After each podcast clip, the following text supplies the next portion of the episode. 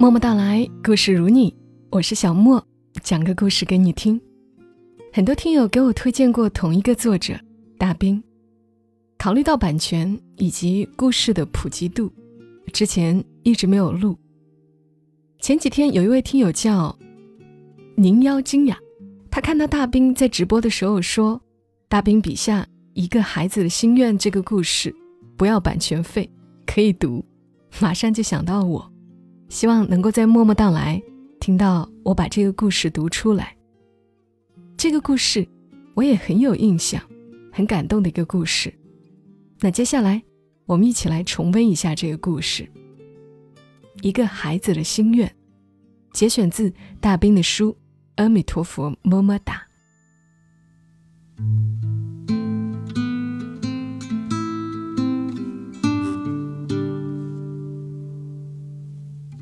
他们并排坐在小屋的角落里，神情紧张，很局促，手都不知道该往哪儿放。过时的提包，素色的衣裳，廉价的皮鞋，简朴却整洁，隐隐带着几分普通人的隆重。一看就知道他们并不常出门旅行，衬衫扣得严严实实，头发梳得一丝不乱。出差一样，坐姿僵硬的很，应该没怎么进过酒吧。两个人只点了一瓶啤酒。一进门我就看出来了，他们应该来自某个小城，安分守己了一辈子的工薪阶层。但我纳闷的是，他们的反应为何那么奇怪？我一刚进门，他们就死盯着我看。眼神里满是期待和慌张。孩子的眼睛会发亮，这我知道的，却是头一次在中年人眼中见到同样的光亮。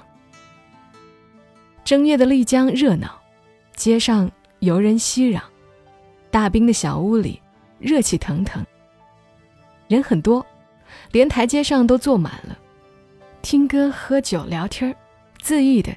享受这假日时光。那天来的大都是眉飞色舞的年轻旅人，学生、职员、背包客，一个比一个年轻。中年人只有他们这一对儿，他们应该是夫妻。我在他俩对面坐下，点点头，冲他们笑笑。紧接着我吓了一跳，我的笑容有什么问题吗？为何他们仿佛受惊一样，紧紧攥住了对方的手？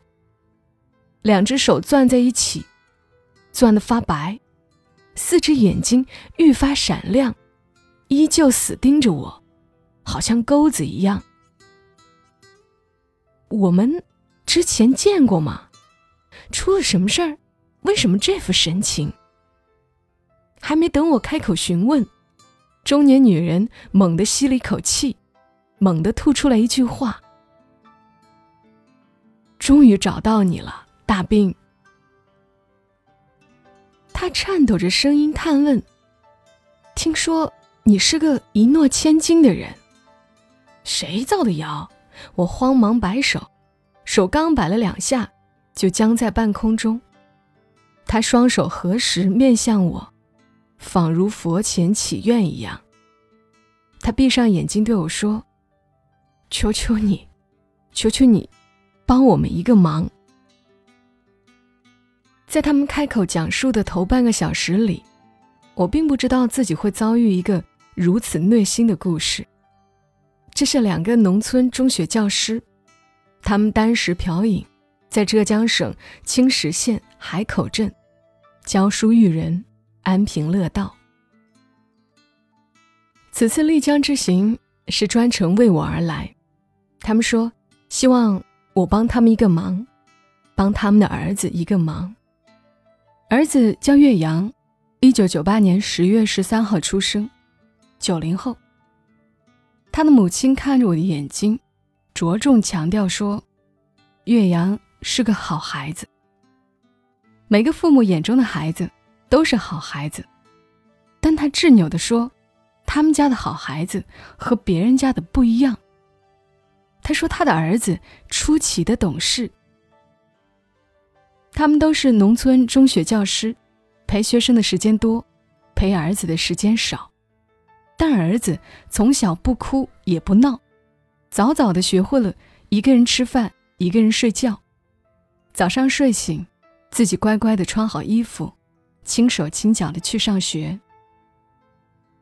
你如果问他，他会说：“爸爸妈妈上班累。”多休息一会儿吧。母亲又说：“我是老师，没时间过三月八号的节日。下课铃一响，就看见儿子站在教室外，一边挥动着节日卡，一边喊：‘妈妈，节日快乐！’节日卡是他自己裁的，自己画的，还有一只小蛋糕。他零花钱少，只买得起。”拳头大的蛋糕，女学生们围着他逗他，他一本正经的掐着腰，挨个儿教育他们：“你们这些妇女啊，都要听话，不许惹我妈妈生气。我妈妈很辛苦的。”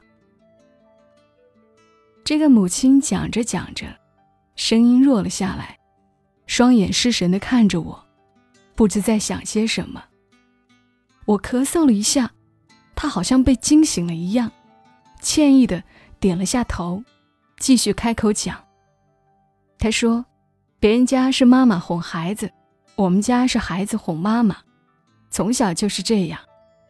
曾经有一个周末的晚上，我带着岳阳去火车站广场玩，那时候他很小，我太粗心了，边散步边在心中备课，不知不觉就和他走散了。”我满广场找他，找遍了整个广场，也不见踪影。我不知所措了好久，等到终于稳下心神想报警时，电话来了。岳阳在电话里大声喊：“妈妈，我找不到你，我自己先跑回家了。我在咱们家楼下的小店里，很安全的。”岳阳气喘吁吁地喊：“妈妈，你别担心我啊，你不许哭哦。”那个母亲说到这里，声音明显的沙哑起来，看得出来，她在努力的平抑着情绪。我递给她一杯水，她接过来捧在手里，却不喝。她认真的看着我说：“真的，岳阳从小就知道心疼人。”我说：“哦，我知道你儿子是个好孩子，但是……”他急急的打断我的话，自顾自的重复着说：“他真的从小就知道心疼人。”他急切的说：“我们岳阳啊，学习永远名列前茅，我们从来没操心过他的成绩，只担心他的喜好是否太多。学校里他什么活动都乐意参与，广播站、学生会、演讲比赛、朗诵比赛。”数学竞赛等等，光是象棋比赛的证书就有厚厚一摞。象棋教练说岳阳是棵好苗子，让我们送他去省城好好培养。但岳阳拼命地对我说：“不要不要，妈妈，我下象棋只是兴趣爱好。”他怕让家里花钱，他怕累着我们，他心疼我们。岳阳还喜欢音乐，学过小提琴、萨克斯，考取了十级证书。葫芦丝在浙江省民乐比赛中拿过三等奖。拿完奖之后，他就不再学了，老师怎么劝，他也不听。他跟我说啊，其实乐器里他最喜欢的是吉他。他不说，我也知道，学吉他最省钱。不像小提琴、萨克斯的课时费那么贵，我当然不肯让步啊！哪个父母愿意委屈了自己的孩子？砸锅卖铁也不能耽误，不是借不到钱。然后，他就搂着我的脖子，和我说悄悄话。他说：“妈妈，你知道吗？我觉得音乐这东西很神奇，不论用哪种乐器去演奏。”里面的道理都是一样的，你就让我学吉他吧，至于其他乐器，我将来一上大学就自己挣钱，我有大把的时间去学。”我只好搂紧他，好孩子，爸妈没本事挣钱，委屈你了。他一撇嘴说：“妈妈，你说的这是什么话呀？谁有咱们家这么厉害？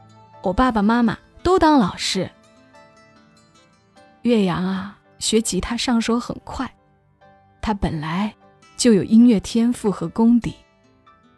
吉他是借的，他总是说自己技术低。用不着专门买好琴。别人还在爬格子练和弦的时候，他已经开始自己琢磨着写歌了。他看书多，歌词一写就是半个笔记本，只等着将来学全了乐理，就自己谱曲。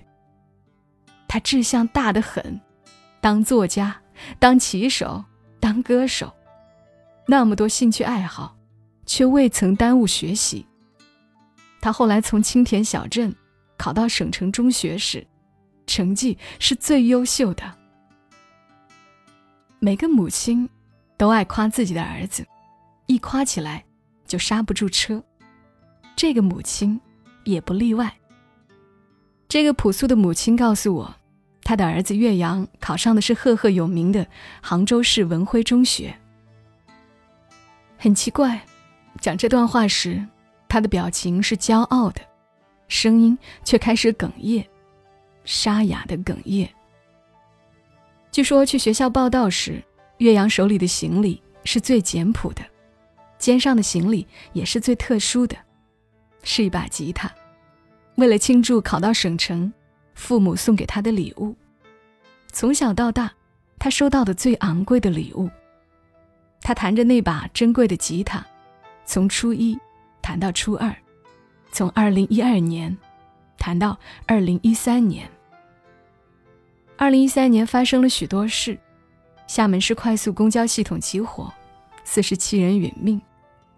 上海和安徽两地率先发现 H7N9 型禽流感，后续是江浙皖、鲁闽以及台湾，大范围的雾霾笼罩中国中东部，从北京到上海。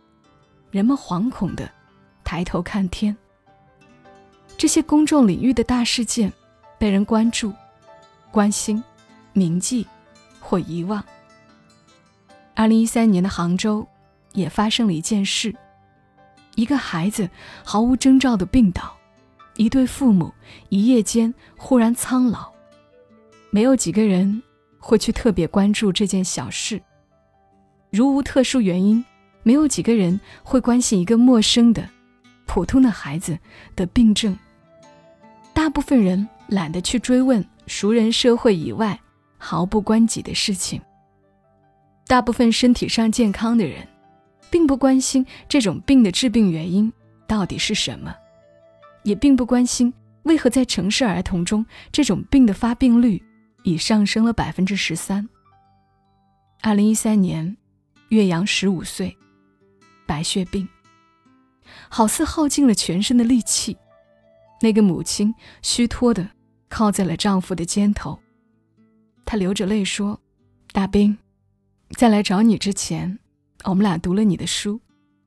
我记得你在书里写过，命运善极，总吝啬赋予世人恒久的平静，总猝不及防的把人一下子塞进过山车。”任你怎么恐惧挣扎，也不肯轻易停下来，非要把圆满的颠簸成支离破碎的，再命你耗尽半生去弥补。她靠在丈夫的肩头流泪，反复念叨着“命运善极”这四个字。她说：“到底嫉妒我们什么呢？我们到底做错了什么，非要惩罚这么好的一个孩子？”最触目惊心的，莫过于中年人的伤心。一对中年夫妇摊开手掌，彼此给对方拭泪，边叹气边拭，越拭越多。这一幕看得我有些难受，但更多的是一种难言的尴尬。犹豫再三，我说：“姐啊，你们的遭遇我很同情。我知道治白血病要花很多钱，也大略知道你们的收入水平。但实话实说，不是我见死不救。这个忙，我或许很难去帮。我说，对不起啊，岳阳是个好孩子，但我并不是个有钱人。他们俩连声说：“不不不！”用力的在我面前摆手。那个父亲苦笑着说：“大兵，你误会了，我们不是来找你要钱的。我们当了一辈子教书匠，穷归穷，骨气还是有的。况且，他轻声说：‘我们岳阳现在不需要钱。大过年的，你们不在医院陪孩子，反而千里迢迢跑来找我。’”不需要钱，那需要什么？那位父亲揽住妻子的肩膀，再次帮他擦了擦眼睛。他抬头看了我一眼，又低下头，慢慢的说：“儿子很乐观，他妈妈都要崩溃了，他还反过来安慰他，变着法子逗他开心。他从小就这么懂事。”生病了还这么懂事，他越这样，越让人心疼。这是个遭罪的病。生病的这两年，岳阳尝尽了各种化疗的苦，每天吃药、打针、抽血。当化疗间隙，病情较轻时，他总不忘学习。我们给他请了家教，文化课与吉他两不误。医院里的人都喜欢他，护士喊他小鲜肉、小粉团。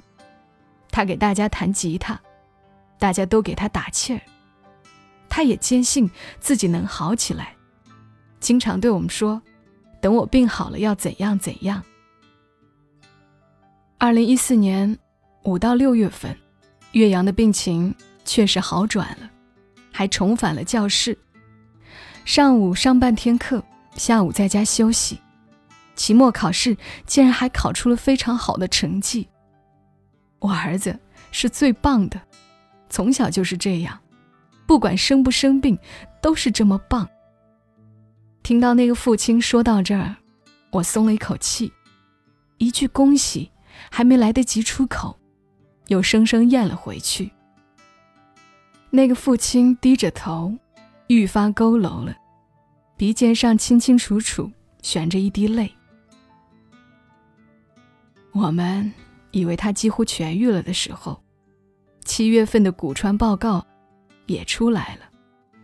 骨髓里的坏细胞有点反跳，医生建议要连续加打四到六次化疗才行。于是我儿子又开始连续化疗的历程，很痛苦，不是人遭的罪。那么小的孩子。前四次化疗进展很顺利，每次都完全缓解。第五次化疗后，他妈妈拿到骨穿报告，哭得肝肠寸断。我也被这个晴天霹雳轰得差点晕倒。天大的玩笑！这次骨髓里的坏细胞比七月份那次要高得多，是真正意义上的复发。瞒不住了。我把这个复发的坏消息告诉儿子，他竟然出奇的平静。他对我说：“爸爸，没关系的，咱们再接着化疗。”我憋着眼泪躲到门外去哭。孩子，你和我说话的口气像个成年人一样，你为什么这么懂事？你难过，你失望，你哭，你叫，你喊出来呀！爸爸不怪你啊，为什么反倒要你一个孩子来安慰爸爸？化疗越多，对人体的伤害越大，恢复起来也越难。其实他已经对化疗很恐惧了，每一次都是上刑啊。我不明白，他一个小孩子到底是靠什么才忍下来的。岳阳再次住进浙江省第一医院，而我。则跑北京、跑河北，联系骨髓移植事宜，必须骨髓移植了，没有别的办法了。医院联系好后，我把我们一家人的衣服和被子都托运到了河北那边，一切准备就绪，只等儿子这次打完化疗，细胞长上来，就去医院做移植了。我们一家三口也都抽血进行了骨髓配型，结果都是五个点半相合，还是有希望的。结果，希望没了。医生下达了病危通知书，说我们的儿子很快就要没了，让我们准备后事。我们不懂呀，什么叫快没了？准备什么后事啊？不是还好好的吗？刚刚还说晚饭。要吃大馄饨的呢，我不信。他养病期间不是还在好好的继续写歌、唱歌、弹吉他吗？他将来还要继续上初中、上高中、上最好的大学啊！他还要继续玩吉他，在大学里组乐队、谈恋爱、结婚啊！是我们当爸爸妈妈的无能啊！儿子走了，我们也不想活了。儿子的身体越来越难受，可他一直说：“妈妈，我不难受，过两天细胞长上来就好了，你不许哭。”他想给他妈妈擦眼泪，手都抬不起来了。儿子在他妈妈怀里睡着了，我们等着他醒过来。这么懂事的好孩子，我们等着他醒过来。我看着那个父亲，等着他继续往下说，但他久久没有开口。喧嚣的丽江，正月，街上的嬉闹声声声入耳，小屋里却一片沉默。二零一五年二月十一号，奇迹没有发生，岳阳。没有醒过来。十五天后，岳阳的父母来到云南丽江，带着他的遗愿，坐在我身旁。岳阳的遗愿和我有关，这是一个任性的遗愿。他的母亲对我说：“儿子弥留之际，曾留下几句话。他说：‘好遗憾哦，这么快就要离开这个世界了，还没来得及留下点什么。’”就要走了，真的好遗憾，还有那么多没来得及实现的心愿。他说他写了好多歌词，但看来没有机会谱上曲子了。如果有人能把这些音乐给做出来，该多好啊！他对我说：“妈妈，能让我任性一次吗？”妈妈，有一个人，他既是作家也是歌手。我读过他的书，也听过他的歌。这个人神出鬼没，很难找到的。但是妈妈，你去帮我找到他吧。一年不行，就找两年，把我的歌词交给他，他会懂的。我看过他的书，我猜他会答应的。妈妈，我的好妈妈，我从来没求过你什么，我一辈子就任性这么一次。你们一定要帮我去完成这个心愿，好吗？正月里的丽江，人群早已散去的小屋，岳阳的父母忐忑地看着我，沉默地看着我，双手合十，泪眼婆娑。可怜全全父母心，他们应该是一料理完后事，就赶来云南找我的，捧着两颗碎了的心。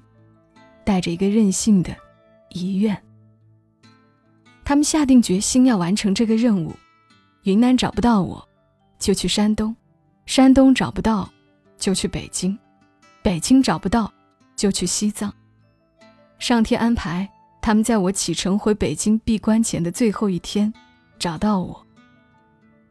岳阳一定没有想到，他唯一的一次任性。留给他伤痛中的父母多少折腾？我可以拒绝一个十六岁的孩子的最后的任性，哪怕他真的是一个罕有的好孩子。但哀莫大于中年丧子，我没有任何理由去拒绝这样一对父母的请求。我接过了一个 U 盘，我说：“好的。”我以为 U 盘里只是歌词，不成想，歌词文件夹里还夹带着几段话，是十六岁的岳阳在得知病情复发时悄悄写下的。大意如下：如果我真的运气不太好，挂了，我愿意无偿捐献我的眼角膜和器官。给需要的人。我生病后，很多人给我捐款，把剩下的钱给其他白血病孩子用吧。爸爸妈妈，去领养一个妹妹吧。我从小就想有个妹妹，你们知道的。还有，我从小还想养只猫猫或狗狗，请妈妈帮我养一只吧。这个也是我的遗愿。我有好多歌词。其实我是可以用吉他弹唱出来的，但是貌似还不怎么会写谱。希望这些歌能被做成音乐，然后任何人都可以拿去使用，算是版权授权吧。我只是想留下些什么，爸爸妈妈一定要帮我去实现哦，这毕竟是我最后的心愿了。一开始，我以为。这就是岳阳最后的心愿。直到几个月后的一天，我才发现自己错了。U 盘歌词文件里还有一个隐藏文件，我才发现里面藏着另外一段话。岳阳的父母，我想或许到了应该让你们看一下这段话的时间了。这段话是：兵叔，如果你发现了这些话。请在我走后半年，再给我爸爸妈妈看。爸爸妈妈，你们好一点了吗？真希望你们能够早点好起来，一定不要陪我去了。因为妈妈说过的，如果我死了，她也不活了。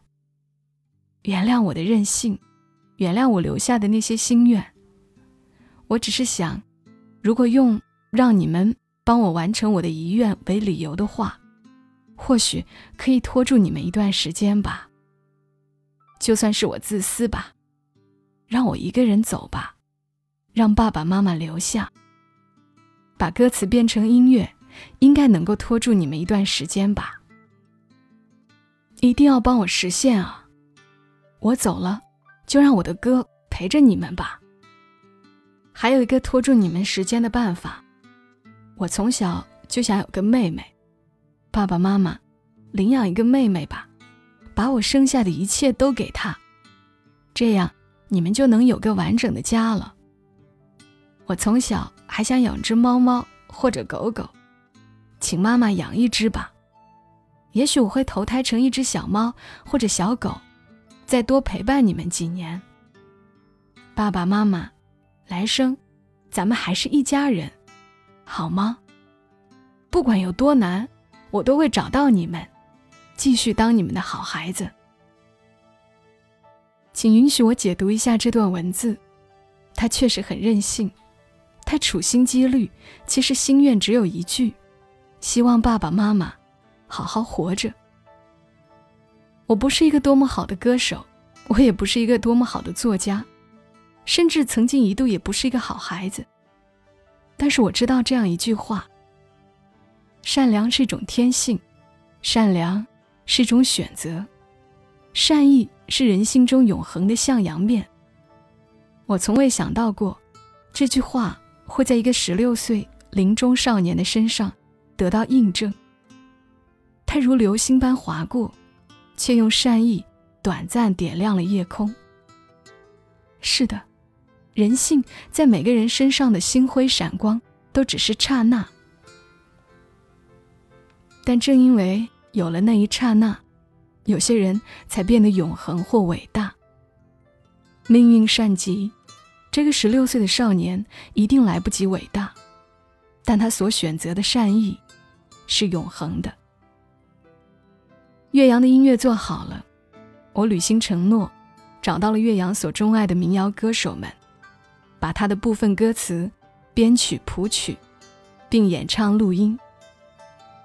岳阳的生日是十月，秋天，届时半年之期已到，这本书也应该已经上市了吧。这篇文章的末尾，我会摆上他的音乐的二维码，就当是送给他的生日礼物吧。这也是他留给这个婆娑人世间的礼物，送给每一个人。光阴如潮，大浪淘沙，未来未知的年月里，这本书一定会湮灭。但我祈愿这些歌能被传唱。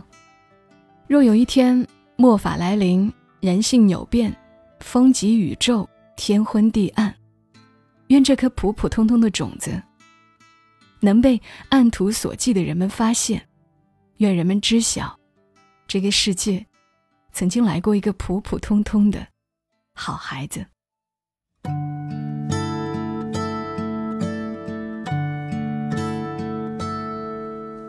大大的城市，小小的。小小的时间，慢慢的走，慢慢的脚步又清醒了几时？在这风中，在这风中，金色的月亮，黑色夜空。黑黑色的风衣披着我，喧嚣的城市，匆忙的行人，在南方流浪，在南方歌唱。那就走吧，谁知道前面是什么？那就走吧，停留在那里，风景是一样的。那就走吧，别忘了带上吉他和悲伤外壳。大概吧，我也可以是吟游诗人。或许吧，我也可以是流浪的诗人。